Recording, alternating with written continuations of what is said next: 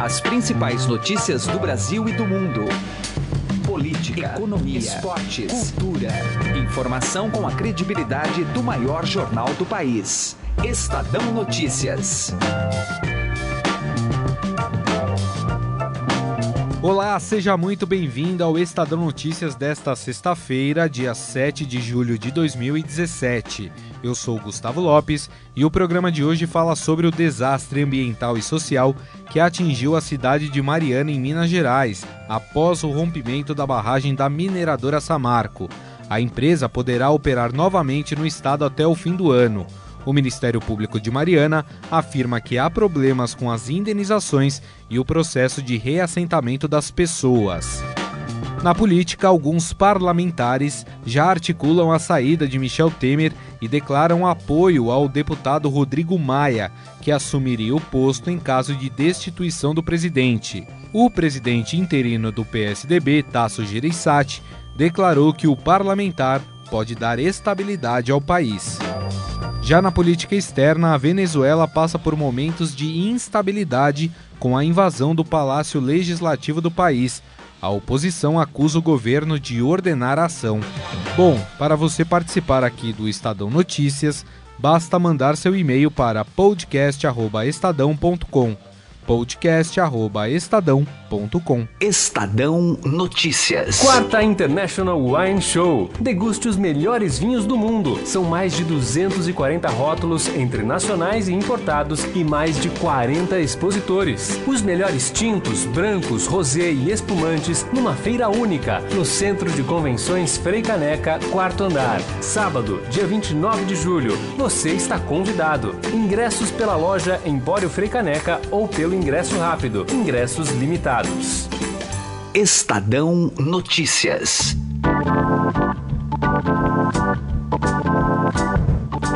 A Samarco pode voltar a operar em Minas Gerais até o fim do ano. Em novembro de 2015, o rompimento de uma barragem causou a morte de 19 pessoas, além de severos prejuízos ambientais em Mariana.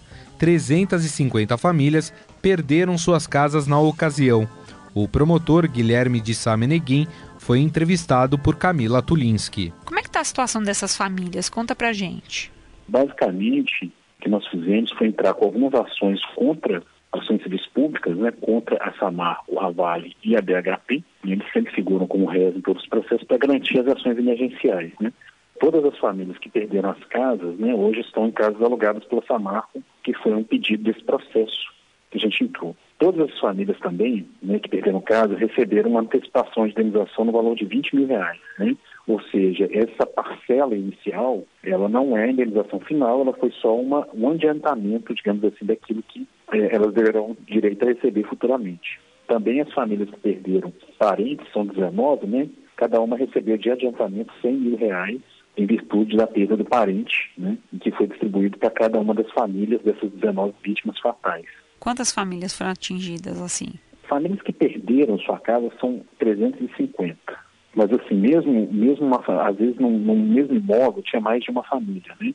Então, como a composição, composição familiar é uma coisa mais complexa, a gente trata como 350 imóveis onde houve desabrigados, né?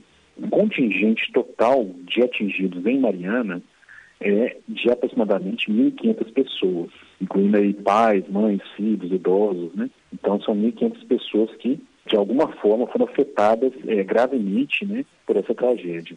Essas famílias estão em casas alugadas, receberam essa antecipação de indenização e a maior parte das pessoas que perdeu renda recebe um auxílio financeiro mensal, né, pago através de um cartão. Então tem uma conta no banco onde a, a, a SAMAR, que a Fundação Renova, deposita um valor que varia de acordo com a composição de cada família, e são aproximadamente 350 cartões distribuídos também nesse auxílio financeiro mensal. Isso não quer dizer, por exemplo, que uma família, vamos supor que ganhasse uh, aquele, aquela família uma renda de 5 mil reais mensais, né, com o trabalho daquela pessoa que não tem mais né, aquela renda, que ela esteja recebendo o valor que ela recebia antes quando ela trabalhava naquela não, condição, não, né? Não é um valor padronizado, né? Ela varia, na verdade, de acordo com a composição de cada família, né? É um valor de um salário mínimo por pessoa que perdeu renda, e às vezes na mesma família tem mais de uma pessoa que perdeu renda, né? Então é mais de um salário mínimo. mais 20% por dependente, mais o valor de uma cesta básica. Numa família com quatro pessoas, né, em geral é um salário mínimo, mais 40%, né, dois filhos né, dependentes, salário mínimo, mais o valor de uma cesta básica. Se a esposa ou o marido, se os dois antes trabalharam, então recebem dois salários mínimos. Né? Então o salário mínimo é por pessoa que perdeu renda, não é por família. E aí em cada família pode haver mais de uma pessoa que perdeu renda. Então esse é um aspecto, né? Esse valor assim, ele, ele não, também não é descontado na indenização, é um valor de auxílio né, é, assistencial, emergencial, para que as famílias possam manter sua dignidade né, até o reassentamento. Esse valor que é pago mensalmente não é descontado futuramente da indenização. A indenização final vai ser calculada a posteriori. Né?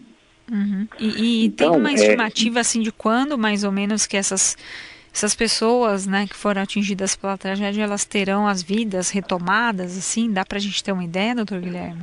Não, nesse momento não. O que acontece é que as ações emergenciais, né, é, é, dos processos que a gente entrou, foram, maior parte delas, cumprida pelas empresas, né? Apesar de nós termos que entrar com vários processos, né, a maior parte acabou em acordos e as pessoas foram atendidas nesses, nesses, nessas ações emergenciais. Agora, as ações definitivas, né, que é a indenização final e o reassentamento, temos uma série de problemas aí. A Fundação Renova, de uma forma absurda, queria impor às pessoas um questionário para poder calcular a indenização, que é um cadastro né, onde a pessoa responde várias coisas. Esse cadastro que ela apresentou é completamente absurdo, porque ela foi feito de forma unilateral e não contempla uma série de direitos violados dos atingidos. Daí nós é, intervimos para exigir que esse cadastro fosse reformulado. Nós estamos há três meses reformulando esse cadastro, com muita dificuldade, porque há todo uma, uma, um problema de, de, gestão nessa fundação, né, que tem uma série de problemas também.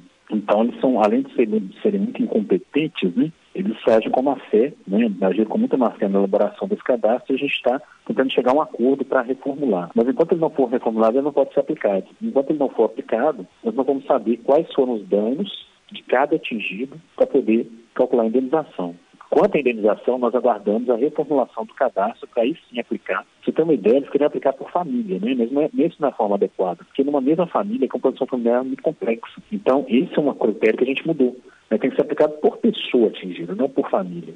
Uhum. É, quanto a ao reassentamento, né, a Fundação Renova também vem atrasando muito os trabalhos de aquisição dos terrenos, de, de registro, de licenciamento ambiental, estão atrasando principalmente o início do licenciamento ambiental do terreno, também por incompetência, por incapacidade de resolver os problemas de documentos, de laudos, etc. e tal. Então, por isso que eles não começaram o licenciamento e sem autorização do governo para iniciar as obras, elas não podem ser iniciadas de forma regular. Em segundo lugar, a Fundação Renova, que foi a fundação criada pela empresa pelas empresas Vale, Samarco e BHP, que são as instituidoras, a causar um monte de problema. Além de demorar para promover o reassentamento, deu calote em comerciantes locais. Né? A verdade é que a constituição dessa fundação, que deveria executar as ações de reparação, na verdade não está chegando ao seu escopo. Né? Pelo contrário, é uma incapacidade, uma incompetência muito grande por parte dessa fundação na realização das atividades necessárias para a reparação tanto do meio ambiente quanto dos direitos humanos. Estadão Notícias. Coluna do Estadão, com Andresa Matais. E o nosso contato agora é com Brasília e com a editora da coluna do Estadão, Andresa Matais. Tudo bem, Andresa? Como vai? Oi, Gustavo, tudo bem? Oi para todo mundo. Bom, vamos falar um pouco sobre Rodrigo Maia, presidente da Câmara, ainda presidente da Câmara, está numa viagem em Buenos Aires, levou uma comitiva e já está recebendo apoio para ocupar o cargo de presidente da República, inclusive de um cacique do PSDB, o atual presidente interino do partido, Tasso Gereissati. Já estão armando aí a cama para o Rodrigo Maia deitar, Andresa?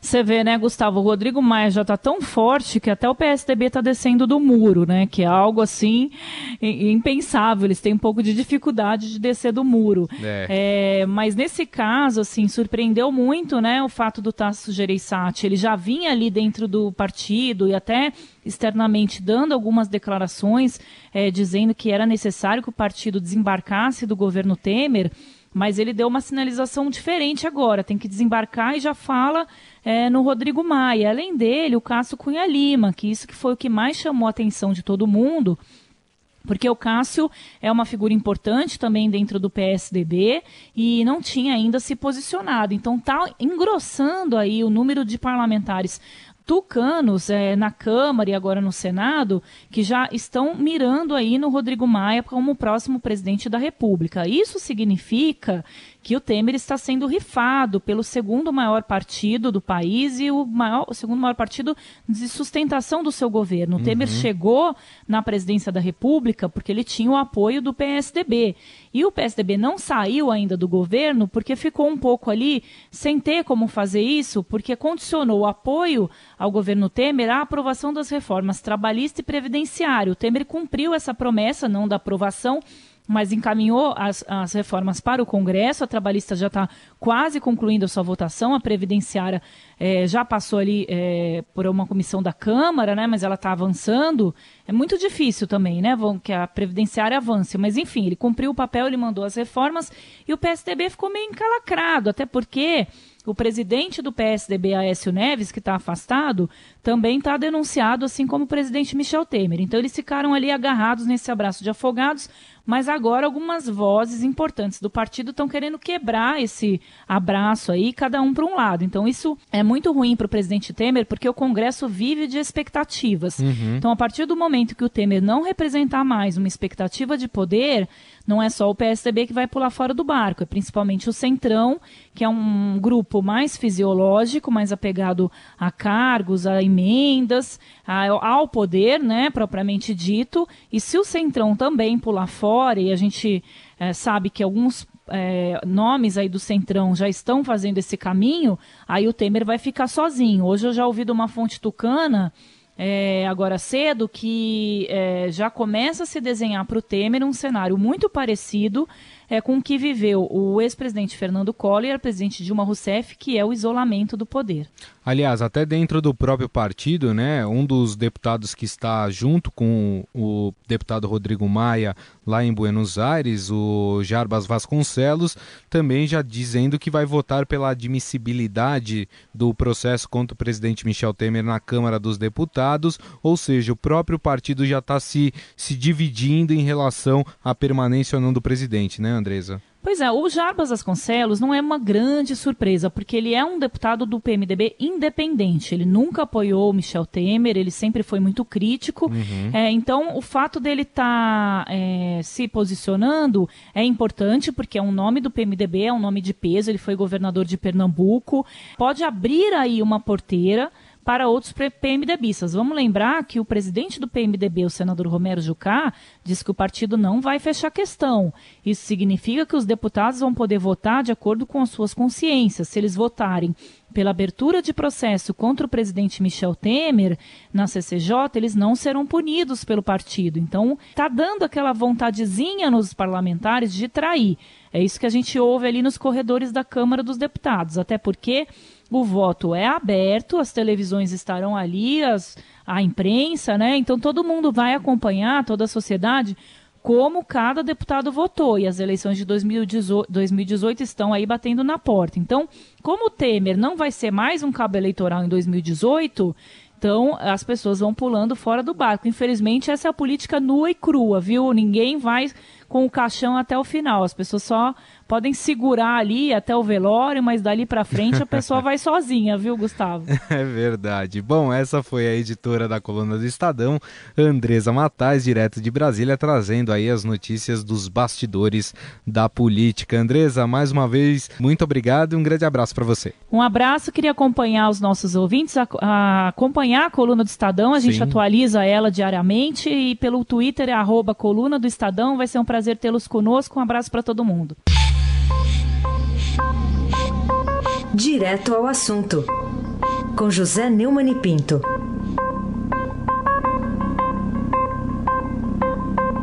O combate à corrupção no Brasil já rendeu filmes de gangster, neorrealismo italiano e novela vague francesa. Agora entrou na era do dramalhão cubano-mexicano das novelas de Félix Canhê dos anos 50. Foi o depoimento é, de custódia, audiência de custódia de Gedel Vieira Lima, ex-secretário de governo de Michel Temer, Gedel é do PMDB da Bahia e estava esperando a prisão. Todas as pessoas que eu conheço e que o conhecem sabiam disso. Todas essas pessoas diziam que ele seria um candidato à delação premiada por causa do seu temperamento frágil. Na audiência de custódia, que é uma postura assim burocrática da justiça, vai dizer se foi agredido pelo policial, se foi assediado, etc. Ele ficou uma hora e vinte chorando, esperneando com a cabeça raspada e dizendo que repele veementemente e que tudo o que ele está pensando é como o filho dele vai reagir para usar o seu nome. Ele herdou o nome do deputado Afrísio Vieira Lima. E tem um irmão, Lúcio Vieira Lima, é um clã. O filho não vai ter muito que se orgulhar dele. Agora, ele devia ter pensado no filho quando nem o tinha, aos 25 anos, quando começou nessa vida, é, sendo acusado de um escândalo de corrupção no Baneb, Banco do Estado da Bahia, do qual ele era funcionário. O certo é que agora quem viu no blog do Fausto Macedo a reportagem de Fábio Serapião e Luiz Fassalo com a audiência de custódia do Gedel, fica sabendo que o seu amigo e chefe, ex-chefe, Michel Temer, tem muito menos a comemorar com a soltura do Rocha Loures do que a lamentar com a prisão de Gedel Vira Lima. José Neumann e Pinto, direto ao assunto. Estadão Notícias. Destaques internacionais. A cada dia que passa, a crise na Venezuela ganha ares catastróficos em todos os sentidos político, econômico e social. Nesta semana, até um grupo chavista invadiu a Assembleia Nacional e entrou em confronto com membros da oposição venezuelana. Desde abril, 90 pessoas morreram em protestos pelo país e quase 3 mil foram detidas. O presidente Nicolás Maduro está cada vez mais desgastado e acuado, mas tenta manter o controle a todo custo. Para analisar a delicada situação, Emanuel Bonfim conversa com o especialista Tomás Chelsea, professor do curso de Relações Internacionais da FMU. Tomás, a saída para a Venezuela será pela democracia ou mais pela ausência dela? É uma ótima pergunta. Uh, na verdade, nesse momento, estamos em dúvida em relação a, ao que possa acontecer. Né? No fundo, o que ocorre hoje é mais uma etapa na, na ruptura institucional que vem se desenvolvendo desde as últimas eleições, né? que também é mais uma etapa, digamos, da degradação, digamos, das instituições da Venezuela desde a época da assumida do uh, Nicolás Maduro assumir o, a presidência, né? Então, não se sabe exatamente qual pode ser o resultado, mas certamente há uma escalada na violência, de um lado, e o centro desse, dessa crise é, na verdade, o próprio Tribunal Supremo né, da Venezuela, que não muito tempo atrás, alguns meses atrás, já tinha, inclusive, de fato, uh, fechado a Assembleia Nacional, né? Exato. E, e, e Tomás, é, esse processo de, de eleição para a constituição de uma Assembleia Constituinte, uhum. como é que a gente pode interpretar isso? É, é mera cortina de fumaça ou é mais para ampliação de poder do Maduro? Na minha visão, é muito mais um veículo, por assim dizer, para a manutenção no poder do Maduro, né, a nova constituinte, que ele, na verdade, controla né, nesse momento, do que efetivamente um, um movimento democrático, né? Uh, justamente esse é o problema agora, né? Que nessa tentativa de, de Maduro se manter no poder, ele está utilizando todos os meios, por assim dizer, uh, possíveis para tentar controlar qualquer processo de uh, de uma nova constituição, de uma nova constituinte ou qualquer reestruturação que haja no poder, né? Professor Tomás, para aqueles que vislumbram uma Venezuela sem o chavismo, sem o uhum. Nicolás Maduro, isso passa exatamente pelo quê? É por uma falta de lealdade, uma perda de apoio da classe mais pobre ou passa também pela, pelos militares? Bom, olha, o ideal seria sempre que fosse o processo mais democrático possível, é claro, né? Uh, o problema é que hoje, na situação atual, o Maduro mantém controle das, uh, digamos, das forças armadas, né? Não há uma possibilidade, por, por assim dizer, real de que ele venha a ser derrubado dessa forma. E, no fundo, o que é interessante é que a oposição na Venezuela ela tem um apoio popular muito considerável. E quem ainda apoia o regime de Maduro, na verdade, depende muito mais de benesses, né, de privilégios que o Estado concede, né, eh, de forma extremamente correspondente ao apoio que se dá ao governo, do que de um de qualquer outra de qualquer outro elemento, né? Como é que o senhor vê, professor, a, a essa ação do, do piloto de helicóptero, o Oscar Pérez, né, que atacou a sede do Tribunal Supremo de Justiça? Isso é algo é, organizado por, por detrás há, há uma organização maior de um grupo, ou, enfim, ou, ou é algo isolado?